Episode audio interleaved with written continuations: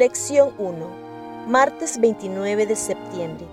Pasar por alto el mensaje. Como vimos ayer, a pesar del claro mandato de Dios, Eva, incluso con sus propias palabras, empezó a diluir lo que se le había enseñado.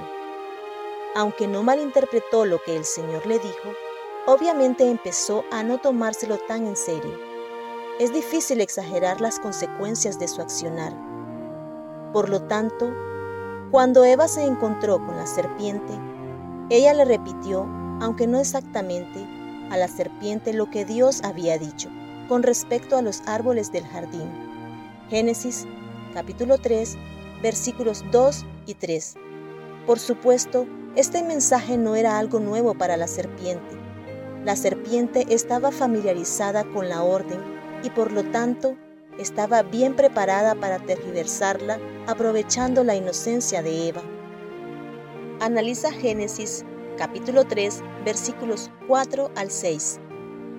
Entonces la serpiente dijo a la mujer, No moriréis, sino que sabe Dios que el día que comáis de él, serán abiertos vuestros ojos, y seréis como Dios, sabiendo el bien y el mal.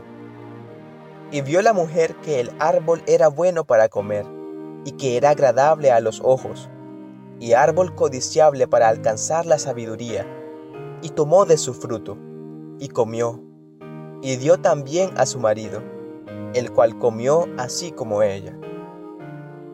Además de negar de plano exactamente lo que Dios había dicho, ¿qué más dijo la serpiente que, obviamente, funcionó con Eva? ¿De qué principio se aprovechó? Cuando la serpiente le dijo qué parte del mensaje era incorrecto, Eva podría haber ido a hablar con Dios. Esta es la belleza de la educación en el Edén el acceso que los estudiantes tenían a su poderoso maestro seguramente trascendía todo lo que ahora podemos imaginar en la tierra. Sin embargo, en lugar de huir, en lugar de buscar ayuda divina, Eva aceptó el mensaje de la serpiente.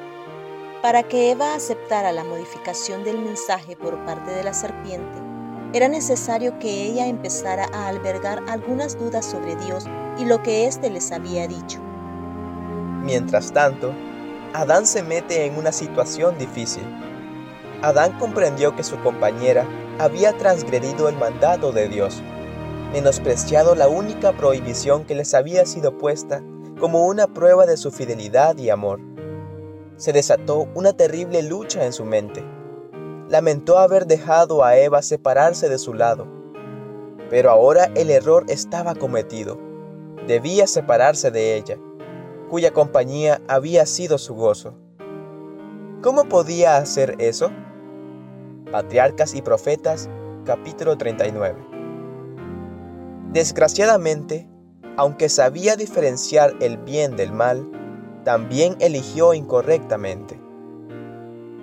Piensa en esta ironía engañosa. La serpiente dijo que si comían del árbol serían como Dios. Génesis capítulo 3 versículo 5. Pero Génesis capítulo 1, versículo 27, ¿no dijo que ya eran como Dios? ¿Qué puede enseñarnos esto sobre cuán fácilmente podemos ser engañados y por qué la fe y la obediencia son nuestra única protección aun cuando hayamos recibido la mejor educación como en el caso de Adán y Eva?